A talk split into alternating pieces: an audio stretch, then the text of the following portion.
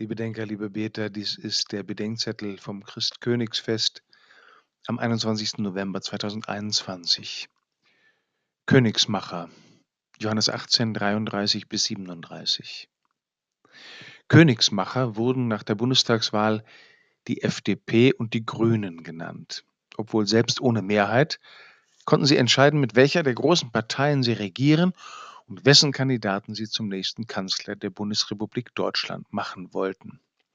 In der Spieltheorie ist ein Königsmacher ein Spieler, der zwar nicht selbst gewinnen, aber anderen zum Sieg verhelfen kann. In der Politik bedeutet das für den Königsmacher, dass er sich Gegenleistungen von dem ausbitten kann, den er an die Macht bringt.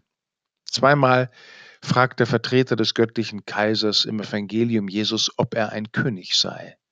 Jesus bejaht das. Aber dieses Königtum ist eines, das Rom einstweilen nicht fürchten muss. Niemand wird einen Krieg vom Zaun brechen, um ihn zu befreien. Es ist, sagt Jesus, nicht von dieser Welt. Das Königsein Jesu definiert sich also nicht von unten, sondern von oben. Nicht durch das, was ihm untertan ist, sondern durch den, dem er untertan ist.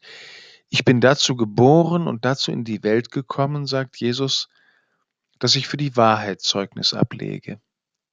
Die Wahrheit, sagt Hans Urs von Balthasar dazu, ist die Liebe des Vaters zur Welt, die der Sohn in seinem Leben, Sterben und Auferstehen darstellt. Diese Liebe ist von königlicher Souveränität, die sich in der tiefsten Erniedrigung zeigt.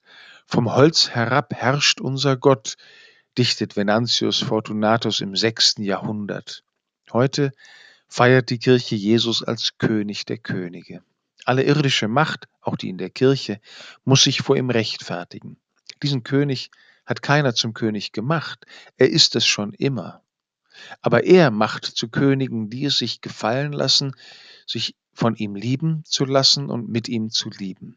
Die sind frei, weil sie zu ihm gehören. Keinem Königsmacher schulden sie einen Gefallen.